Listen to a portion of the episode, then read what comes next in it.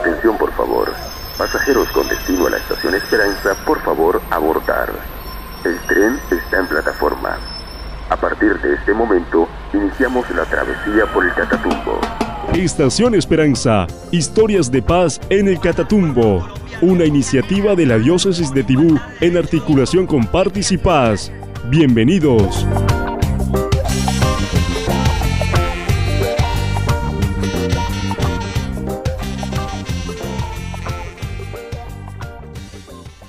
Bari Bioji Inspira, Mujeres por la Pervivencia de su Pueblo.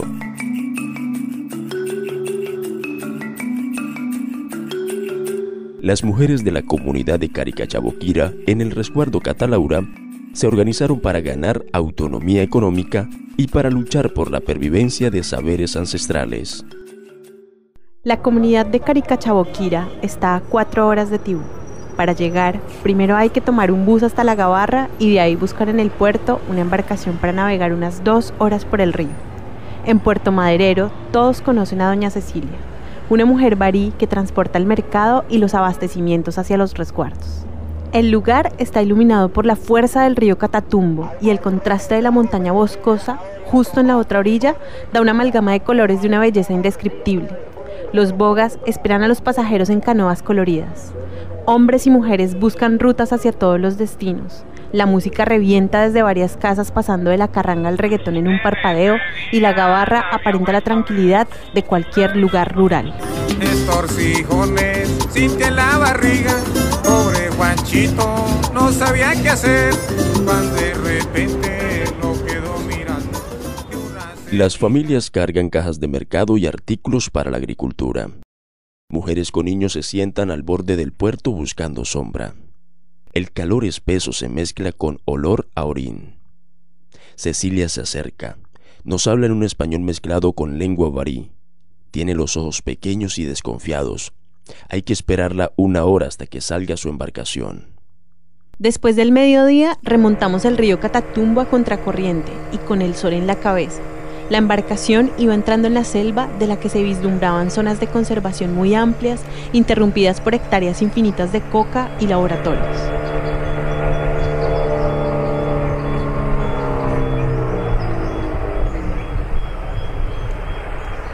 Cuando llegamos a Caricachaboquira, nos estaba esperando don Francisco para mostrarnos el camino y ayudarnos a entrar el mercado. Desde la orilla del río se abría un bosque de árboles gigantescos que llenaban de sombra toda la vía. El resguardo está construido a unos minutos del bosque. Tiene dos canchas de fútbol en la mitad, desde las que se ven las montañas hacia atrás, y en las tardes el sol dibuja todo de tonos naranjas y azules.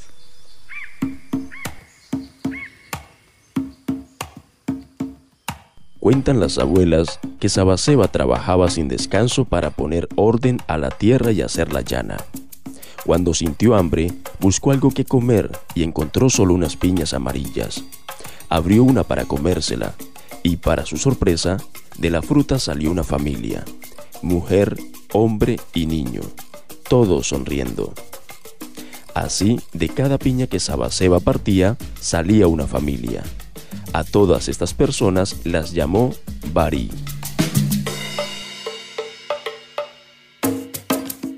También dice la historia que Sibabió, una anciana barí, engañó a su nieto para comérselo. Cuando los padres del niño llegaron al bohío, ella intentó darles a comer el niño. Una vez descubierto el engaño y el crimen, quemaron a Sibabió. Después vino un viento fuerte que esparció sus cenizas por la tierra. Es de esas cenizas que nacieron los blancos, los criollos, los labidú, las vacas, los machetes, las escopetas y todas las personas y cosas negativas para los barí. Ángela, déjenos recordar porque... Dice María Luisa Beidora, representante de la Asociación de Mujeres Baribio Jinshkira del resguardo Catalaura. El bohío tiene más de 20 mujeres barí reunidas junto a sus hijos. Todas hablan en lengua bariara mezclada con español. La historia en esa época, en el 2010 en adelante, trabajamos con la parte más que todo, con la más que todo era trabajo con las mujeres. A veces nos reunían las mujeres en, eh, en reuniones, a veces capacitaciones, como lo dijo la, la, presidenta. Eh, trabajamos con la comunidad de Boxí, que es colombo venezolano. Íbamos a es una formación de liderazgos en las mujeres barí, tanto en Venezuela, tanto en Colombia. Eh, y además trabajamos en, mejor dicho, en trabajos, más que todo, como es? Trabajos, nos reuníamos para poder compartir, por ejemplo, el Día de las Mujeres, el Día de las Madres, el día, por ejemplo, el Día de los cumpleaños de las mujeres se celebraban también. Eh, a veces nosotros como mujeres aportábamos no tanto recursos, sino de mil pesos para poderlos hacer el compartir. En esa época, de a partir del 2010, también trabajamos mucho en la parte de la unidad, que me acuerdo. Eh, trabajábamos, éramos más unidas, trabajábamos en, en las huertas caseras. Interrumpe Ninfa Emilce Orocora, vicepresidenta de la asociación. Aunque Bari Bioyi Inskira se creó hace más de 10 años, la asociación fue legalizada en el 2020, una iniciativa liderada por las mujeres del pueblo barí que busca mantener y fortalecer sus creencias practicando su cultura mediante la transmisión de saberes, manteniendo el equilibrio entre la cultura propia y la occidental, a través de la conservación de prácticas ancestrales y la realización de artesanías. En, a partir del 2020, el año 2020, nos legalizamos para poder salir hacia la visión que tenemos nosotros es, eh, como lo dice, trabajar más con las mujeres, eh, tener un apoyo de ellas hacia nosotras eh, para sacar adelante la asociación, no estar hasta acá. La visión de nosotras es trabajar en la parte, en proyectos productivos, trabajar más en la parte eh, que nosotros tenemos. Eh, otra, otra cosa es también el, también estábamos practicando también de los valores, tanto como los pendones trabajamos la, la unidad, el respeto. Termina Ninfa. El propósito de la asociación es propiciar lugares de liderazgo e independencia a las mujeres del pueblo barí, respetando sus usos y costumbres. Aunque muchas son conscientes de diferentes machismos que se han instalado dentro de su cultura, rescatan los lugares tradicionales de las mujeres en las historias y visibilizan transformaciones como el cacicazgo de Judith a Zoira. Inspiradas en las historias de las abuelas, han decidido buscar autonomía económica a través de la confección de la ropa que sus hijos y otras personas de la comunidad usan para asistir a la institución etnoeducativa que hay en el resguardo. Para ello, algunas que ya han sido capacitadas buscan ampliar la educación y los patrocinios para que otras mujeres puedan vincularse al proceso. Esta es una de las iniciativas del pueblo barí para bloquear el avance que han tenido los cultivos de uso ilícito en el cerco de las fincas alrededor de su territorio. Una de las abuelas narró en lengua bariara el lugar tradicional de las mujeres en el pueblo. María Luisa Beidora tradujo casi simultáneamente.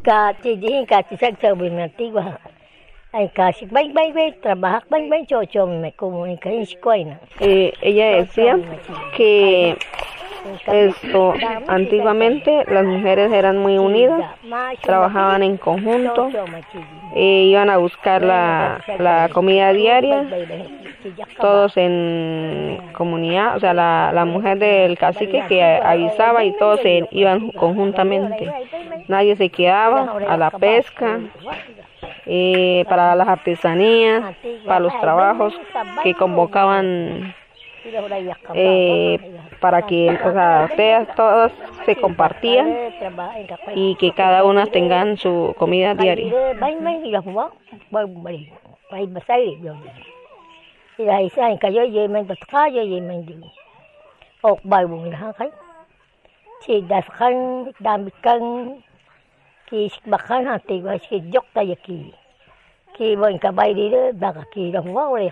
Este factor de rescate de la tradición es muy importante para las mujeres a la hora de organizarse. Los barí son un pueblo amenazado por muchos factores, desde décadas atrás cuando llegó la fiebre del petróleo al Catatumbo hasta el recrudecimiento del conflicto y la presencia de múltiples actores armados. Los barí han logrado organizarse para no desaparecer ante el saqueo constante, la explotación petrolífera, los monocultivos de palma y la contaminación a los ríos. Acá, pues, en la comunidad de Caricachaboquira y a niveles de, digamos, así como dice los barí, tenemos nuestra lengua todavía. Pero sí, eh, nosotros los mayores, pero lo hablamos. Pero entonces, eh, los niños ya no hablan así igual que, digamos, los mayores, ya quieren hablar el español, ¿sí? Entonces aquí decimos, como yo, yo le decía a usted, que nosotros hablamos bariñol, ¿sí? Pero entonces nosotros tratamos de, digamos, no olvidar, porque eso es lo, importante para nosotros, como la, o sea, la lengua, porque nosotros lo, le hemos dicho, no podemos olvidar nuestra lengua, porque eso es lo que nos identifica. anteriormente mis abuelos no eran así como nosotros, el pelo, o sea, hemos cambiado mucho. El pelo de las mujeres eran cortico, no ahora como lo tenemos. El vestir, solamente vestía con lugdura. No digamos, no, no, no colocábamos zapatos ni chancla, éramos pie descalzo, caminábamos así. O sea, caminaban así. O yo todavía camino así, pie descalzo a veces. Eh, eh, por ejemplo, eh, usted que en las casas, en la infraestructura, antes era solamente de casa de, de palma, así como tú lo ves allí, solamente así. O sea, todo eran de, de digamos, de, de, no materiales, sino solamente de paja. Y esto, así como le decía la compañera, antes eran bohío. Pues acá lo tenemos como semi bohío, ¿no? O sea, un bohío modernizado, digámoslo así. Pero el bohío sí era así, hacia abajo. Mm. Sí, o sea, todo cerrado. Y sí, en cuanto a la comida, por ejemplo, nosotros todavía comemos lo que es el mojojoy. Yo como le decía a usted, todavía comemos la, la tortuga, el pescado, o sea, eso es lo que... Y animales, por ejemplo, el oro, el mico, ¿sí? O sea, de nuestras costumbres todavía lo tenemos, todavía lo consumimos, mejor dicho. Y las artesanías, Todavía nosotros las mujeres hacemos nuestros canastos, nuestras esteras y los hombres lo del chuzo, la flecha. Termina María Luisa. En la tarde, las mujeres se organizan para jugar torneos relámpagos de fútbol. Uno de los eventos más importantes para los barí ocurre alrededor de la competencia deportiva. Los partidos transcurren hasta que el sol se oculta y todas vuelven a la casa para encender las plantas de energía y preparar la cena pescados asados en la leña, acompañados de yuca o ñame que da la chagra. Las mujeres de Bari Bioyinskira apelan a su fuerza para mantener las costumbres propias, educar a sus hijos en la cultura ancestral, mantenerse con vida en Istana a pesar de la adversidad, y así seguir ese principio que les dice que la cultura es la vida misma de los pueblos indígenas. Las mujeres lo saben y luchan manteniendo la alegría como la piña madura.